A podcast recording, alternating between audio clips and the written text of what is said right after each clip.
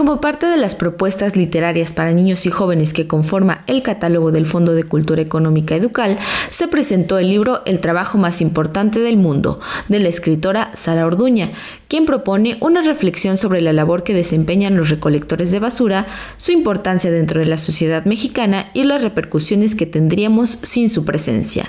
Sara señaló que este, su primer cuento publicado, no solo está pensado para los niños, sino también para los adultos, ya que se plantean preguntas sobre qué pasaría sin los recolectores de basura, mismo cuestionamiento que se puede llevar a otros trabajos u oficios. Este cuento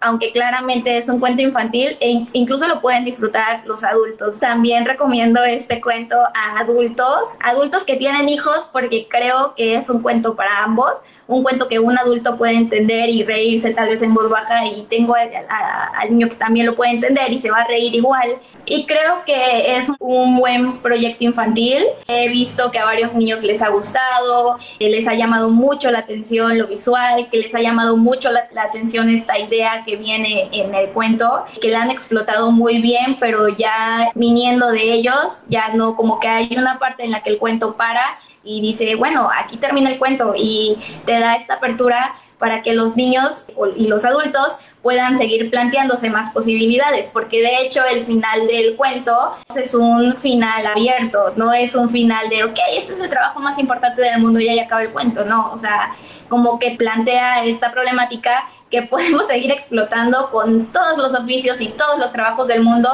y creo que eso es lo padre también de, justamente este cuento, ¿no? El libro, ilustrado por Ivonne Martínez, ofrece un mundo visual lleno de color y dibujos con demasiados detalles, así que el proceso creativo representó un reto, ya que permite a los niños explorar entre las ilustraciones y descubrir el mundo. Así lo señaló Ivonne. Siempre me ha gustado la idea de seguir la historia con ilustraciones, que se entienda con fotos, con videos, con imágenes, con todo, porque yo soy una persona muy visual. Yo no te entiendo algo si no me lo estás enseñando con un dibujo o con un color. Entonces dije, voy a hacer lo mismo, nada más tiene dos hojas en blanco que cumplen un propósito principal que obviamente no lo voy a decir, pero de ahí todo el libro tiene color, en todas partes hay dibujos, en todas partes hay detalles, hay una parte de la ciudad donde me tardé 15 días bajando la idea. Procuré tener muchos detalles para que los niños vean y busquen, porque yo recuerdo que cuando era niña me gustaba buscar en los libros ilustrados detalles como, ay, mira mamá, ¿qué hay esto, encontré esto, encontré esto,